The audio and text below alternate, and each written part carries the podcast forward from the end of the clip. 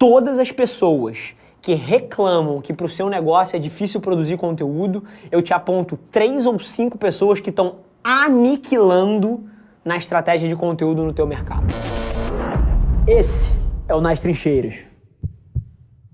Aniquilando.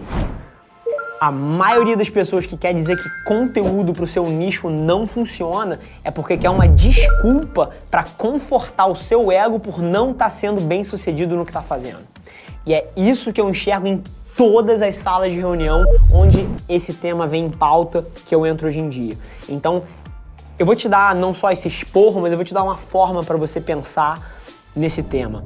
Todo mundo que, não vou dizer todo mundo, mas 99% das pessoas que abordam um negócio desse está assimilando, por exemplo, a produção de conteúdo educativo como a única forma de gerar valor. Então é, por exemplo, uma agência de publicidade que ensina um e-book sobre marketing digital, um e-book sobre vendas inbound, um e-book sobre como alinhar o seu marketing e as suas vendas, um e-book sobre como produzir material rico, enfim, uma agência de marketing que produz conteúdo educativo. Essa é uma forma de gerar valor? É óbvio que é, mas existem outras, cara. Você vai te dizer que só educação satisfaz um ser humano?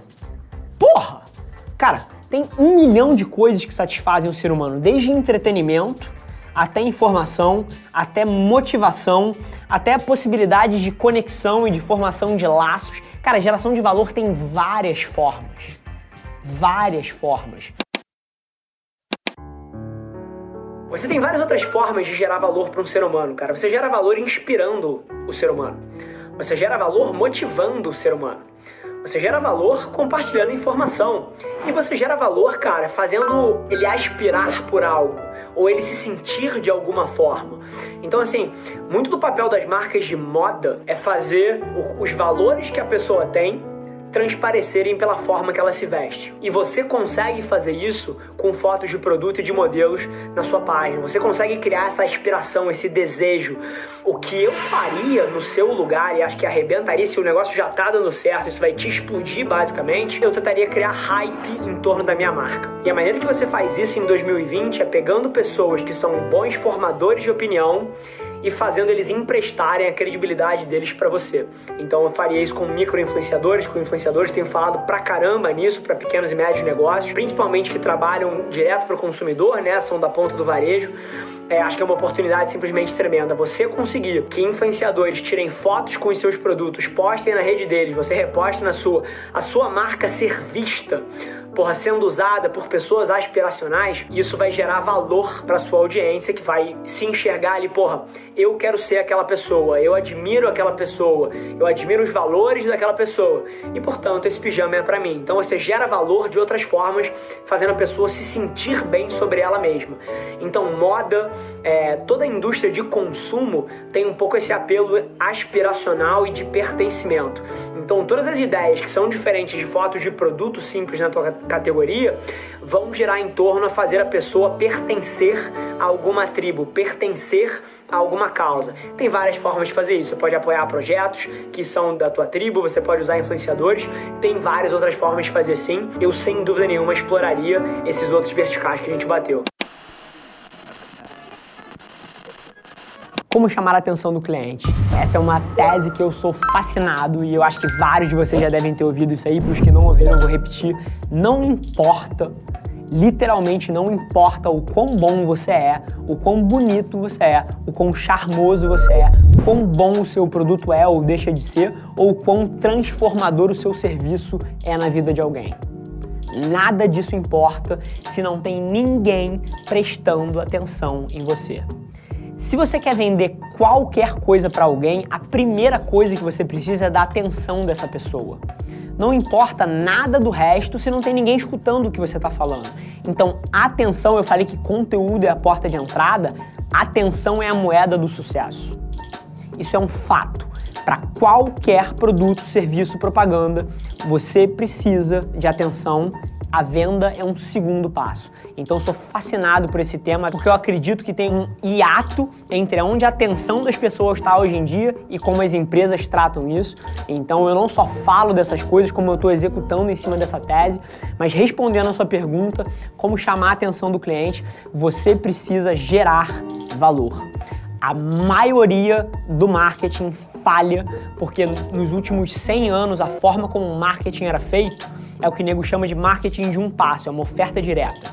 Você vai lá e você oferece o que você tem. Tá aqui a minha camisa, tá aqui o meu serviço, tá aqui a minha empresa, tá aqui eu, tá aqui a minha cara.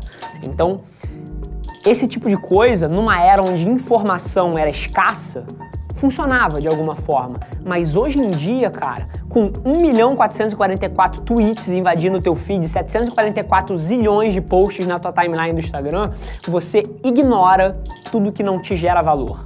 Isso é um fato. É como se você observar as pessoas utilizando as mídias sociais como eu observo, inclusive de vez em quando em aeroportos, sou chamado de pervertido, porque estou olhando o celular das pessoas enquanto elas mexem para observar o comportamento, você vai ver que ninguém presta atenção em propaganda. As pessoas só prestam atenção naquilo que gera valor para elas.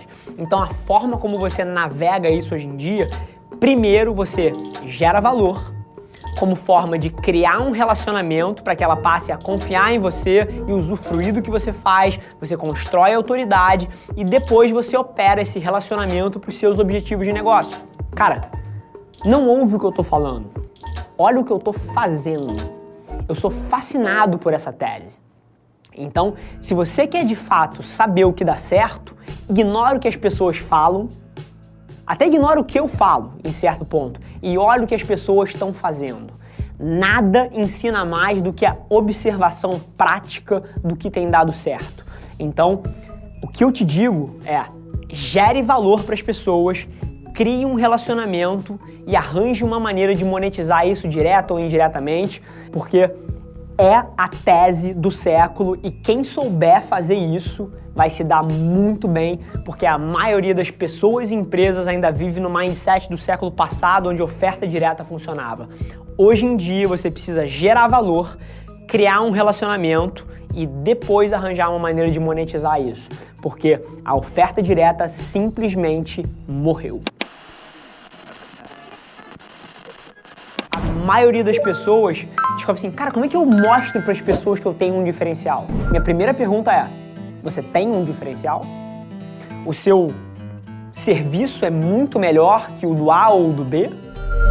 O seu produto é de fato diferenciado em tecnologia ou em competências, em, em funcionalidades do que o outro?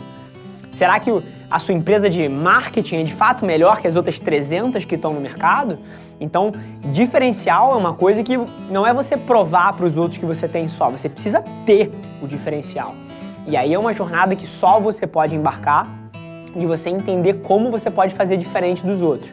E aí depois você tem que entender como você comunica que você é diferente.